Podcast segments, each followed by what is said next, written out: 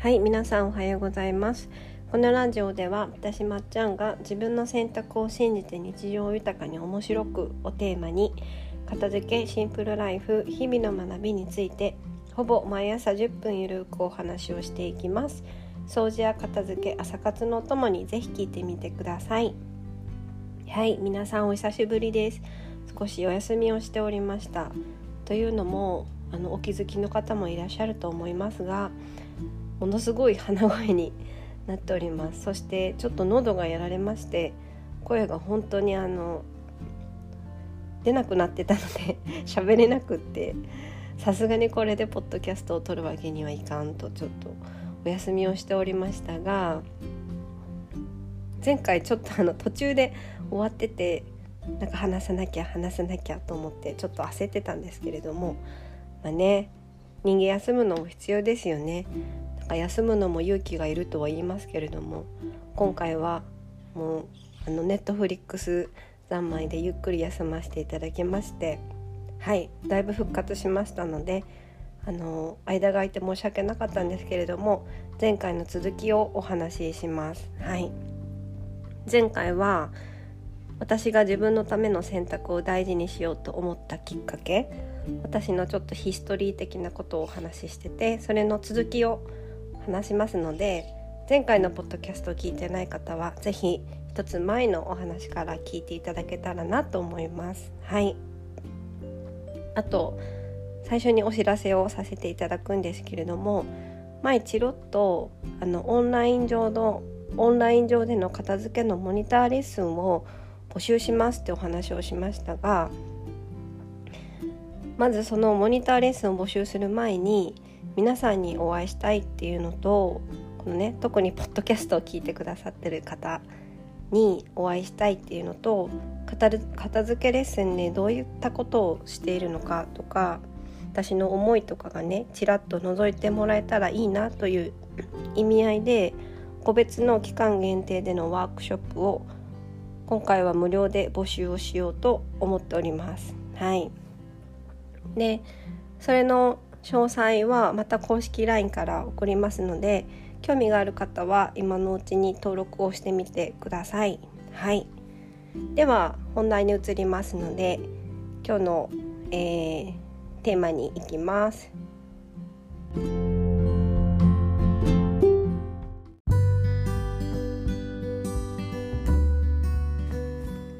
はいというわけで今日のテーマはですね前回に引き続き私が自分のための選択を大事にしようと思ったきっかけパート2です。あの少しお聞き苦しいとは思いますけれども聞いていただけたら幸いです、えー、前回私が新卒の職場に辞表を出すところまでお話ししました。で辞表を出して無事辞めた辞めれたっていう後に大学の先生とかとあの食事をする機会があってその時にその先生にあの謝罪をされたんですよ。なんでかっていうとその方がその職場をあの勧めてくれた方であのしそんな職場だと知らなかったとすまんかったと謝ってくださったんですよね。でその時に私はあの特に何も考えずに あの、まあ、社交辞令として、まあ、自分で決めたことですから大丈夫ですってお答えしたんですよ。でなんかちょっとあ経った後に自分でなんか私自分で決めたことですからって返答した割になんかあんま自分で決めてなかったなって気づいたんですよそこで。そうそもそも何で私そこの職場にしたんだっけとかいろいろ考えてあそういえばなんか適当に決めとったなと。自分で行きたいから行ったわけでもないしめっちゃ勉強して行ったわけでもないし、まあ、たまたま受かってあのうん行った感じだったなと。そこで私は気づきました。はい、まあ、気づくの遅いやんって声もう聞か 聞こえてきますがそこで気づいたんですよ。あ自分で選んでなかったと。そう。だから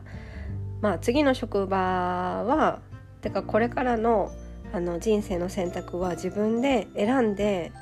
あの進んでいこうってその時に決意したわけですよね。でそこで私は片付けに出会って片付けをし始めてで新しい職場でも働き始めるんですけれどもですけれどもそこでもまだ私は自分で選択をするって気づいたものの選択の基準を間違えてたんですよね。そう片付けにおいても 仕事においてもまだそこは間違えてて2つ目の職場はねあの、すごく楽しかったんですね私的には。であの最初の上司はいい人すごいいい人であのすごい好きだったんですけど1年ぐらい経った後にね辞められてで2番目にいた方がトップになったんですけどまあその人も結構パワハラな上司だったんですよ。ただね私はほら1回目の職場で結構な人に当たったのでまあその人に比べればマシかと思ってあの嫌なことは嫌ってちゃんとノーって言えばいいって学んだから、比較的あの気楽に働けてたんですけれどもけれどもですねあの失敗からあまり学ばないまっちゃんはですねそこで新卒で辞めたからにはあのなんか学会で発表したりとかそういう箔がつくことを一生懸命やらなくてはいけないと見返さなくてはいけないと最初の職場をね。そう。そういった基準で物事を判断するようになりあのそのパワハラの新しいパワハラの上司に いろいろ言われながらもその学会発表とかいろいろその時期は頑張ってたんですよね。論文書いたりとかその上司の論文のお手伝いするためになんか毎日夜の10時まで残ったりとか土日も費やしたりとかしながらしててその学会に行った時に前のその上司に会った時にあの嫌味のように「あの時お世話になりました」みたいなことまでね言ったんですよ。どんだけ底意地悪いねんっていう感じなんですけどでねいろいろ箔がつくこともできて前の上司に「ね、ありがとうございましたその説は」って嫌味を言うこともできてでまあ私がやりたいことは大体できたんですよ。そう新卒で辞めちゃったけどあのそういうことはできたと。学会発表とか論文とかもできたと。って思った時になんかね虚しくなったんですよ。私って何のために働いてたんだっけ？って。なんかその私が嫌いだった人とか嫌いだった職場とかに見返すためにこの時間を費やしてきたのかと。あとあのその土日とかね本当に私が留学してる間もそのパワハラの新しいパワハラの上司からずっとメール来ててなんか自分のその論文の仕事を手伝えとか検索してほしいとかずっとメールが来ててその休みのね大事な時間でさえも結構あの妨げられてたんですよ。でその時にすごいイライラしてて自分が。で 気づいたんですよその時に初めて。自分で選択をするようになってたけれどもやっぱりその人にどう思われるかとか社会にどう思われるか箔がつく行動なのかが基準になってたと。選択をすることは自分でできるようになってたけれどもその基準がもはやずれていたと。その2つ目の職場で経験したこととかその留学で経験したこととかその2つ目の職場での上司からの鬱陶しいメールが職場を離れた後もずっと続いてたことによるストレスとかで気づいたんですよね。そうやっとそこで気づいてでそう気づいたんですよ。遅い。遅いんですけれどもやっと気づいてそこで私は初めて自分で選択をするかつ選択をする基準はその社会がどう思うかとか親がどう思うかとかではなくてやっぱ自分だと自分の人生を幸せにしてくれるものをワクワクしていくワクワクしてくれるものを選んででそれがやっぱ周りの人も幸せにして社会にも貢献するんだっていうことをはい学びました。はいそのおかげでですけどあの今の職場、まあ、今はね退職しましたけど最近働いてた職場も自分で探して素敵な上司に出会って毎日本当にあの楽しく働くことができて私のその理学療法士っていう仕事も心から好きになれて毎日新しい経験ができてすごく楽しかったですしやっぱ同じ職業でもあの自分の心持ちが違ったらこんなに嫌いになったり好きになったりするのかっていう学びにもなりましたしやっぱり片付けのにおいてのものの選択もすごい変わりました。なのでその自分の部屋にあるものも変わりましたし自分が日常で選んでいく選択も変わりましたしそのスピードが速くなりました。うん、そう。なので私は